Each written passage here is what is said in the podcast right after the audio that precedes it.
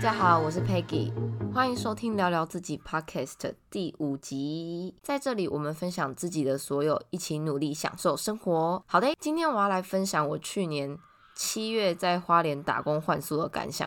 哦，等一下，我们家狗在楼下叫的很大声哦，他们一直叫，好想把他们抓起来甩。好好，终于停了。那我会想要去打工换宿呢，是因为之前我一直都在工作。我大学读的是夜校，早上都在工作，然后是正职的工作。我做过手摇饮、咖啡厅、一般餐厅，最后一份是专柜销售人员。我觉得我有点工作狂，就是闲不下来，也不会让自己没工作超过两个礼拜。我不挑，上了我就做。然后我明明还是学生，却让工作占据了我生活的一大部分。直到去年年初疫情爆发，我工作的专柜就决定撤柜了。那百货公司专柜签约的时间都是半年。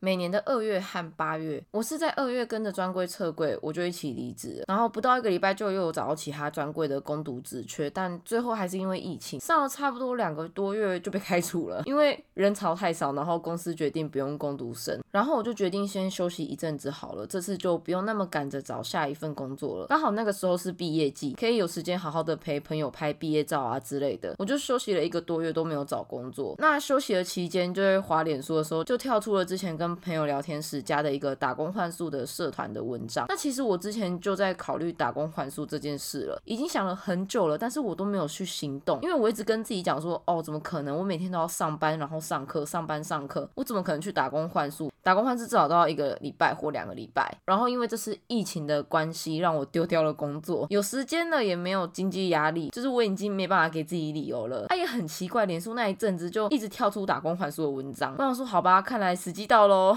该行动喽，所以我就开始爬文，然后寄信去应征啊。可是因为我太晚找了，五我五月底才开始找，接近暑假刚好是换宿的旺季，我寄出的应征信不是没有收到回复，不然就是回复我说已经没有缺人的这样。最后最后也是脸书突然跳出了一间民宿的换宿真人文章，我就看他才公布两个小时，我就直接在下面留言，我心想说才两个小时我就爆了，不可能又没有吧，没那么衰吧？结果就真的上了，然后我是收到通知之后才开始。认真的去看这间民宿的资讯，才发现，我操，他的介绍文超级短的，内容就是打扫环境啊、整理床单那一类的，然后男女混宿，最后最后就附上一句，不会喝酒没关系，会喝酒你会更开心。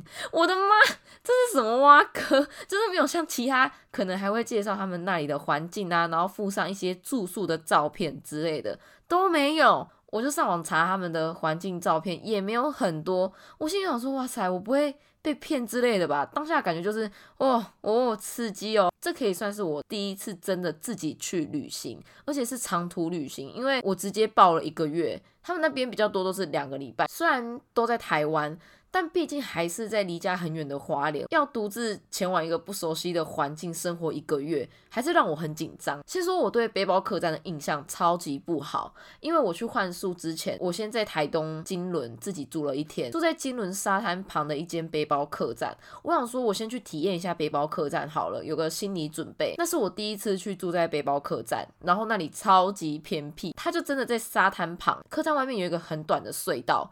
隧道上面是在施工的铁轨，隧道出去就是一整片的金轮沙滩。那它是一间咖啡厅开的客栈，跟咖啡厅连在一起，然后很小，它总共就六个床位而已。我那一天是跟一个浓妆艳抹的阿姨和一个感觉二十出头的男生一起住。我进去的时候，阿姨已经入住了，而且感觉是住蛮多天的了，因为房间到处都有阿姨的东西，就是都有阿姨的足迹。而且很奇怪，那个阿姨都不跟我说话，我跟她打招呼的时候也没有点个头还是怎样，她就是看了我一下，然后。就都很安静，走路也都没有什么声音。其实这让我觉得蛮恐怖，有一点怪里怪气，然后又不太理我，然后飘来飘去的感觉。不知道，我就莫名觉得毛毛的。后来那个男客人入住后，阿姨竟然主动跟他介绍哪里可以煮东西耶，然后哪里是交易厅啊什么的。哦。阿姨，你让我太伤心了。还有那个男生的习惯超级差，他竟然在公共区域的沙发上给我抠脚，哎，边吃东西边抠脚，然后我就觉得，哇，所以我就拿着泡面出去咖啡厅外的桌椅吃，就自己一个人看着隧道和路灯，还有静止的挖土机。然后我就这样吃泡面。好，然后最恐怖的来了，我们那一天就三个人住，然后浓妆艳抹的阿姨睡在我旁边的床位的下铺，那个男生睡在我对面的下铺。那个男生半夜睡觉一直发出怪声音，让我感觉他好像一直去撞到床尾的柱子。我我不知道，反正就是一种巨大的声响从他那里传来，不然就是有那种很像呃呃呃。这这种声音，然后我算是一个睡了就可以睡得很死的人，我是不怕人家打呼的，我还是睡得着。但是因为那一天真的是整个气氛都让我觉得太诡异了，所以我就已经有点怕怕的了。又加上那个男生一直发出怪声，基本上都是半睡半醒，在很紧绷的状态。最吓人的来了，半夜三点多的时候，我突然感觉有人站在我的床旁边，因为我是睡在下铺，所以我躺着是看不到那个人的头的，他的头的位置是被上铺挡着的。然后我也不知道我是在做梦还是真的就一个人站。在我旁边，那个时候有一点现实跟梦境分不太清楚，因为太暗了。但我很清楚，感觉就是有一个女生站在我的床旁边，而且她都不动，感觉就是站了有五分钟有吧，我也不知道。我真的是全身紧绷，我就开始幻想她会不会手上有什么武器啊，然后我自己会死在这个荒郊野外之类的，一堆幻想就瞬间在我眼前和脑子闪过，就突然那个身影就动了，我整个弹坐起来，就是把被子瞬间卷一卷，然后往墙边靠。哦，是浓妆艳抹的阿姨站在我的床尾，因为我的床尾上方有个小窗户，她在掀窗帘看外面。我当下真的是三字经。一整串在我脑中一直狂跑，你知道，像那个跑马灯一样，说一直，因为这样我直接打算不睡了，我就拿着手机去外面的椅子坐着，然后打算直接坐到天亮。那时外头只有几盏路灯，但我宁愿在外面 坐着坐着。我想说，那既然都这个时间点醒了，旁边又直接是沙滩，不然我就去看个日出好了。但是我犹豫很久，因为要走过隧道才能到沙滩，然后那个隧道一半是亮的，一半是暗的，因为沙滩那头是全黑的，只有我一个人，我真的超级纠结的，一直到快四点。我决定还是硬着头皮去。都来了，是不是？我要勇敢。刚走进去隧道还是亮的，所以就还好。一踏进黑暗的那一半，我先慢走了几步，但是不知道为什么一整个恐惧感就直飙我的脑门。我开始奔跑，然后眼泪狂飙，像什么恐怖片女主角在逃亡，你知道吗？就感觉好像我自己就是那个女主角，然后后面有人在追我一样。而且明明就是一个很短的隧道，妈的，我当下觉得它有雪隧那么长。然后一跑出隧道，我直接静止状态，就是我就站着，然后就一直哭，一直哭。我也不知道我站了多久，我也不知道我在哭什么。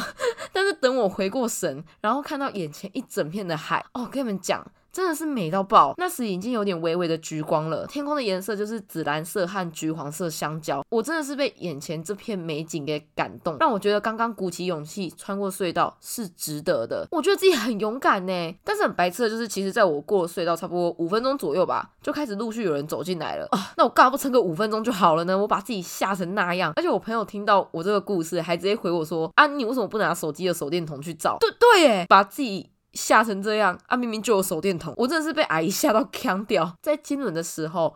只有沙滩看日出的那一 part 对我来说是美好的，其他的说真的，我感觉都不是很好。OK，这就是我正式去打工换宿之前经历到的，在金轮。再来就是我去民宿打工换宿的开始。那我对花园的印象就是好山好水好无聊，就也没有太多的幻想啦。其实想说应该就是每天把工作做好，然后我就可以很悠闲的去看看风景，到处走走这样。我预设的就是悠闲清静的过一个月。结果才第一天去，我就大改观了哎。先跟大家介绍一下民宿的板娘叫做妮塔。第一天妮塔就就。跟我大概介绍一下工作跟环境，然后我就跟我的上一个小帮手学习怎么打扫。结束后，他们就马上带我去一个离民宿最近的跳水点玩水，那个水源地叫做沙婆荡溪水源地。我第一天去我就跳水了，虽然那个跳水的高度很矮，高度应该才半个我吧，我也才一五三，但是水真的是很深很深。然后他们就放游泳圈在我面前，让我跳进去那个游泳圈。这样之后的每一天，我几乎都在水里面玩。我每天工作不到三个小时，真的真的是不到三个小时，就打扫完环境，然后整理床单，然后我就跟妮塔还有民宿的朋友出去玩。他们会很希望我不要浪费这段时间，鼓励我就是只要有空就出去走走。而且我超幸运，跟到妮塔的大哥一起去。溯溪，通常你去外面报名溯溪一次都要大概两千块左右，然后我是第一次溯溪就直接免费耶，超幸运的，而且连救生衣和溯溪鞋都是直接大哥帮我们搞定。然后我们去的是沙坡荡溪水源地，就一样是离民宿最近的那一个。我们沿着下游一路往上走，途中经过了一个跳水点，我就有跳赶掉那一个，是因为它就只是一个大石头，虽然这个石头是蛮大的，但是。我在下面看的时候，我觉得没有那么恐怖，感觉没有那么高。那是我第一次跳，真的有高度的。上去之后往下看，就突然觉得蛮高的。但是因为它只是一颗石头，它下面的水是静止的，所以我没有觉得很恐怖。我一跳下去那瞬间，感觉到心脏抖了一下。哦，shit！我就紧张了。进水里的时候，我直接呛到水，然后手就伸起来，一直挥，一直挥。他们还想说我怎么了，就还蛮白痴的。明明穿着救生衣，超级安全，但是我还是可以呛到水。然后我们就继续往上爬嘛。我觉得爬到很上面的时候，成就感真的很大，因为你回头看，你已经走了超长一段路，上游的风景更漂亮，就真的是群山环绕，然后一整条溪这样，超级美的。后来回程时，我们又遇到一个跳水点，回程的那个跳水点是你一定要跳的，因为它旁边的路是你必须得用绳子踩着斜坡才能下去，相对来说是比较危险的。如果你绳子没有抓好的话，就会往下滚。所以大哥他们都是建议我们直接跳水。那我那个时候回程已经有一点累了，我已经走到脑脑子有一点空白了，这样，结果谁知道回过神就突然要跳水，那个跳水点又是很宽的那一种，它是有水流在冲的那一种，就是你往下看，水是一直在往下冲的，水又超级深，那个跳水点大概有两层楼那么高。哦，我整个吓死，全部的人都跳了，然后也在下面跟我说加油啊，加油，Peggy，你可以的，你下来，我真的是直接傻掉，但是我又不想让大家一直等我，就有一种被逼跳楼的感觉，好难受。最后我是含着泪狂骂三字经跳下去的，哇，现在想想真的是觉得很疯狂哎，但是真的很值得，就是你头探出水面的那一瞬间，我觉得蛮感动的，觉得自己很勇敢。那一次溯溪之后去和大家玩水的时候，我都是很认真的在玩，我一直在练习跳水和游泳，希望可以跟其他人一样，就是不用救生衣，不用让旁边的人还需要为我担心。我希望我可以学会这项技能，自己跳水，然后自己游回岸上。本来是会游泳的，我会自由式，但是我到了溪玩水的时候，我反而不会游泳了，因为那个水真的是太深，而且它是会流动的，它不像游泳池就是水静止不动，然后你有的时候就可以清楚看得到下面是长什么样。但是你真的到大自然里的时候，不是这样，水超级深，你也看不到底。所以我那一个月在花莲，我很认真的让自己去克服恐惧，去适应溪水，练习怎么就是抬头游泳，让自己可以在水深的地方撑着。我到幻术结束时，我只成功就是跳水不用救生衣，可以浮起来，但是我还是埋头游自由式游回去岸上。这促使我回台南后超级认真练习游泳的。我现在已经都会了，虽然说不是很敢跳很高的跳水点，但是至少基本的抬头游泳、简单的跳水我都可以了，不用让别人担心了。我觉得这样给我自己鼓励很大。我不是只有在玩，我还有认真学到东西，然后增强自己的能力。民宿的门口有摆一张正方形的大木桌，旁边围着三张长凳和两张摇椅。每天起床打扫完，我都会在摇椅上坐着。有一次我就坐着摇椅摇了一整个下午，我也觉得很爽。那张木桌有一个很神奇的魔力，就算你出去玩了一整天回来，晚上大家还是会围着那张木桌，不会想要回到房间休息，坐在门口聊天啊、喝酒，然后很放松、很舒服。我在花莲的一个月就认识了超过三十个人，有些是之前民宿的小帮手回来玩，有些是民宿本身的朋友，再就是民宿的客人。我们遇到最多的就是环岛的客人，而且我们很常成功的让环岛的人改变计划，多在花莲待一天，像是把他们灌醉，然后让他们隔天直接没办法继续他们的行程，超好笑的。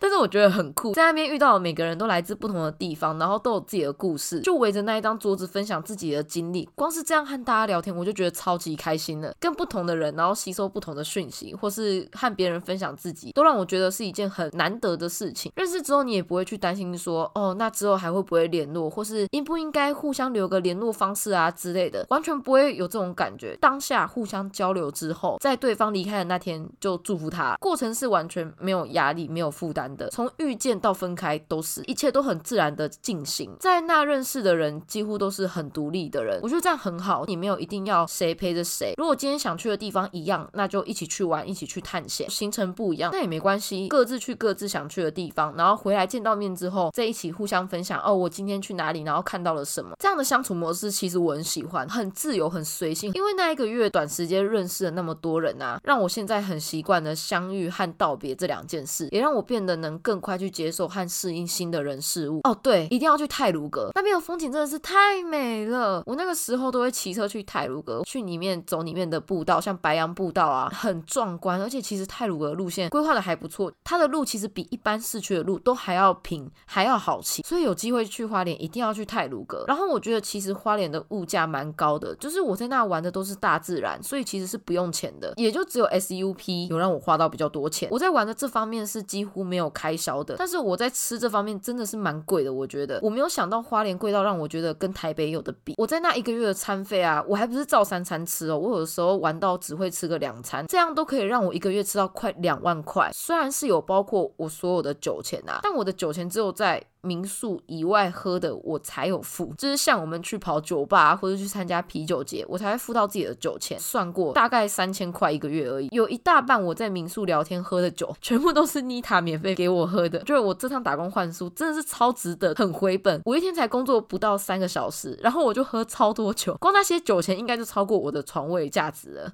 如果没有去花莲打工换宿过，我真的不会。去认识这个地方，根本就不是好山好水好无聊，是好山好水好好玩哦！我在大自然里面游泳，然后在清水断崖体验 SUP，去看了无敌秘境的夜景，群山环绕啊，繁星闪烁，还有喝酒喝到挂。我只能说，我真的觉得自己很幸运，第一次打工换宿找到的地方就这么好。因为我朋友也是去打工换宿，但是找到就没有那么好，通常时速都会大概在四个小时上下。我朋友去到的民宿就是真的在工作，有一点像是把他们。拿来当做是正职啊，或是 part time 的员工了，工作量已经不止可以换一张床了。如果这样，那还不如去找一份真正的工作，还可以有钱拿。所以我觉得我真的很幸运，找到这间这么棒的民宿，让我在异地还可以感受到温暖，认识很多的人，学习到很多的新事物。这对我来说充电充很大。那一个月我是真的在感受大自然，我去挑战和接触了很多新的东西。每次接触到新的事物，对我来说都是在突破自己。我非常喜欢这种生活的态度，就是很随性、很疯狂，但但是。很温暖。经过了花莲一个月的打工换宿，我就开始认真的去想我自己想要的生活到底是怎么样的。之前一直工作，但是那并不是我想要的。我整天就是在工作、上课、工作、上课，其实很盲目，这样生活好没有动力，然后很容易倦怠。所以我就试着想要把在花莲的生活模式带回来台南。当然是不可能完全一模一样的，毕竟我那个时候去是单纯的旅游。但去接触大自然这件事，我很喜欢。回到台南后，有空我一定去外面走走，然后我开始跟朋友一起去爬山。